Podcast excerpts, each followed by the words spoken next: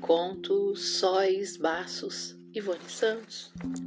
Aconteceu tudo de uma vez. Cheguei na estação às 17 horas. Era domingo. A estação vazia. Um friozinho constante brisado completava o cenário romântico. Eu estava sozinha ainda na estação. Olhei mil vezes no relógio de pulso. Estava inquieta. Depois de um tempo ele chegou.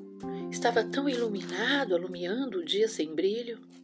Alumiou o dia sem brilho. Abraçamos um abraço. Esperamos o ônibus.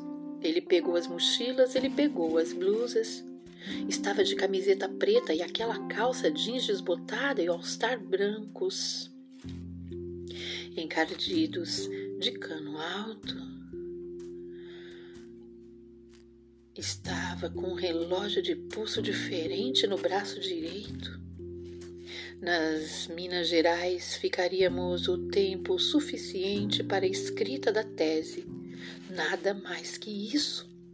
Estávamos sozinhos no mundo agora, eu e ele, ele e eu, nós, sozinhos no mundo.